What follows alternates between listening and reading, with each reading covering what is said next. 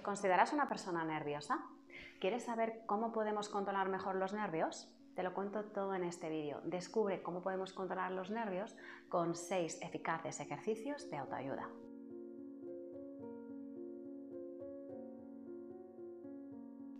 Hola, ¿cómo estás? Te doy la bienvenida a nuestro canal de YouTube Aprende Psicología con el Prado Psicólogos. Yo soy Patricia Rosillo, psicóloga y coach estratégica, miembro del equipo del Prado Psicólogos de Madrid. Te invito a que te suscribas a nuestro canal y a que actives la campanita para que estés al tanto de todas nuestras novedades. La ansiedad suele ser uno de los motivos estrella en las consultas de psicología y puede manifestarse de diferentes maneras y variar desde un simple nerviosismo hasta un gran pánico. De hecho, en sí mismo no se trata de un estado necesariamente negativo. Algunas personas pueden encontrar divertido y excitante realizar algo nuevo, aunque también se sientan un poco nerviosos. Sin embargo, existe una gran diferencia entre el nerviosismo y lo que se considera ansiedad patológica. Y vamos a ver las, las principales diferencias. Primero, la ansiedad es un estado irracional que la persona experimenta, pero que a menudo no es capaz de precisar qué le preocupa o le atemoriza. En cambio, el nerviosismo está vinculado con hechos concretos con los que tenemos que lidiar en nuestro día a día, como por ejemplo, pues dar un discurso en público, asistir a una entrevista de trabajo o prepararnos un examen muy importante. Por lo que mientras que la ansiedad tiene un carácter que es más difuso, el nerviosismo es una reacción ante una situación más específica que percibimos como atemorizante. Segundo, los denominados trastornos de ansiedad suelen tener un componente fisiológico muy marcado. Cuando la ansiedad es muy intensa puede provocar síntomas tan agudos que algunas personas incluso los confunden con un infarto al experimentar una sensación de opresión en el pecho muy intensa, náuseas, palpitaciones y mareos. Por el contrario, el nerviosismo no suele provocar síntomas tan marcados. Normalmente las personas nerviosas solo experimentan mariposas en el estómago, sudan un poco más, se enrojecen o sienten que el corazón les late ligeramente más rápido.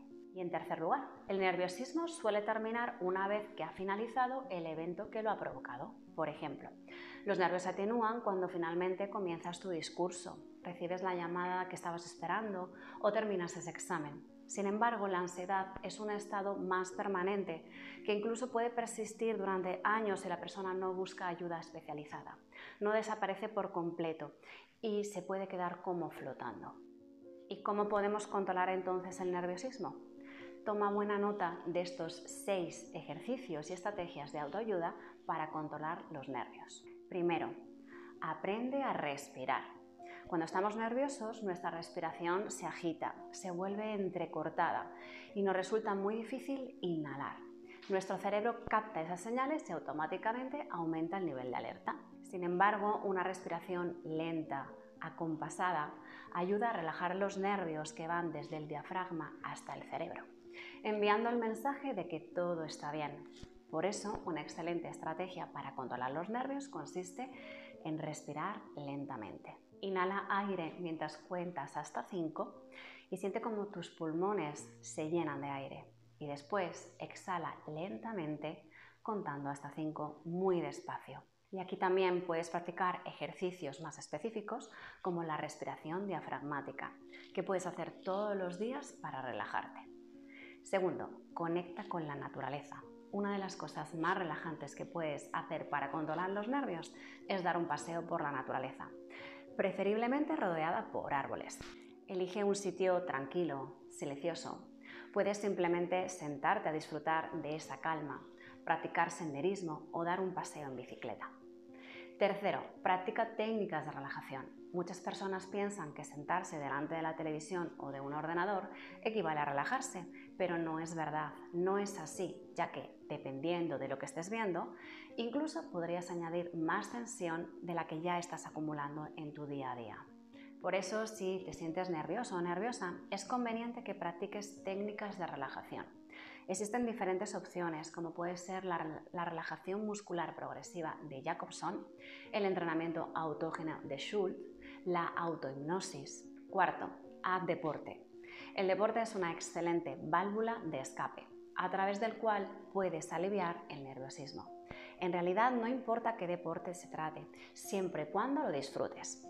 Por ejemplo, puedes correr, hacer yoga, nadar, practicar tai chi, entrenamientos funcionales, crossfit, montar en bici, caminar, senderismo, hay un largo etcétera. El secreto de la práctica de ejercicio físico radica en que contribuye a aumentar los niveles de serotonina y de dopamina, que son neurotransmisores que generan sensación de relajación y de satisfacción. El ejercicio físico no solo promueve la formación de nuevas células cerebrales, sino que también nos hace resilientes ante el estrés.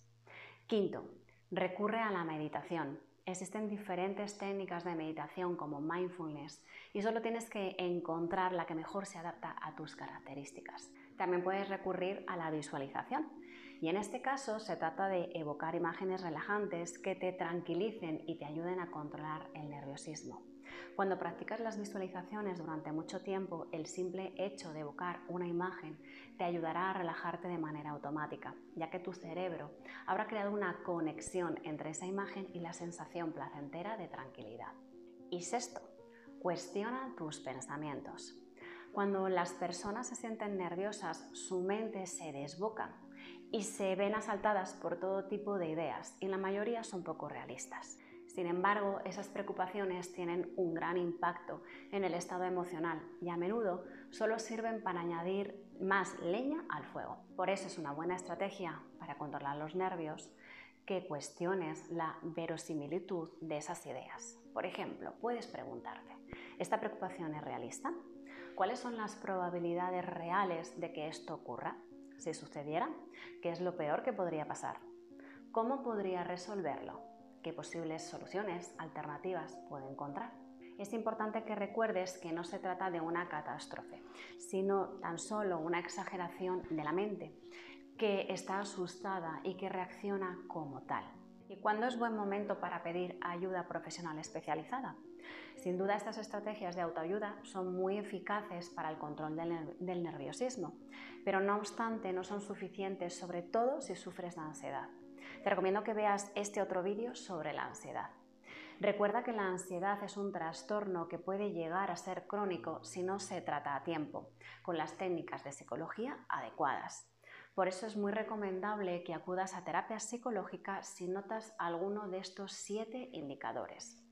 Primero, si sientes que estás perdiendo el control sobre tu estado emocional y no eres capaz de analizar las situaciones de la vida cotidiana con objetividad.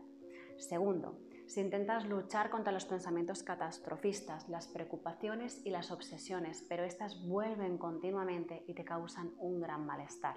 Tercero, si comienzas a tener problemas para conciliar el sueño y no logras descansar lo suficiente, ya que no sabes cómo desconectar de las situaciones que te provocan estrés y ansiedad. Cuarto, crees que no eres capaz de lidiar con la mayoría de las situaciones de la vida cotidiana, te sientes al límite y a menudo pierdes el control, reaccionando de manera exagerada. Quinto, experimentas síntomas físicos como dolores de cabeza recurrentes, una sensación de opresión en el pecho, la aceleración del ritmo cardíaco o problemas gastrointestinales.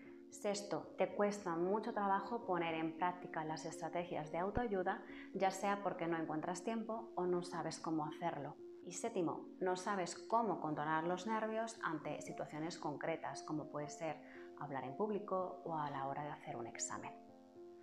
Recuerda que en el Prado Psicólogos estamos a tu disposición y puedes contactarnos si tienes cualquier tipo de duda. No tienes por qué sufrir más, es momento de que te elijas. No esperes más para sentirte bien contigo mismo o contigo misma.